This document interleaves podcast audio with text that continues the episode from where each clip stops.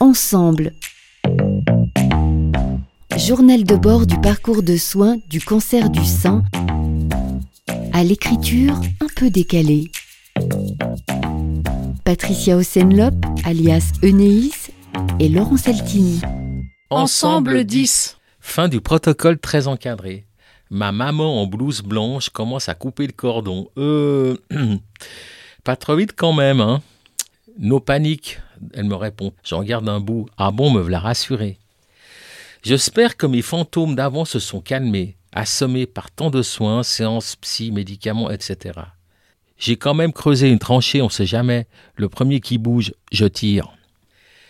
Fin du protocole très encadré, désarmé, doute, capable ou pas, dehors du temple de la guérison, de gérer des théories savantes.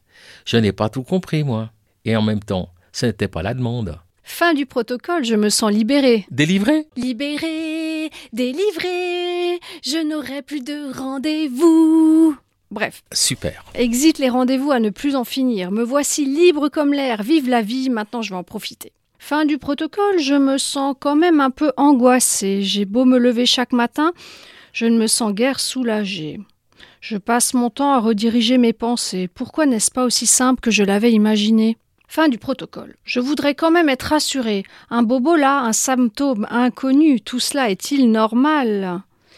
Au dehors, la vie grouille, chacun court derrière sa vie. La mienne est toujours suspendue, je me sens un peu abandonnée comme une adolescente qui se réjouit d'avoir son indépendance, qui plonge dans la vraie vie et qui, les yeux écarquillés, découvre que rien n'est simple.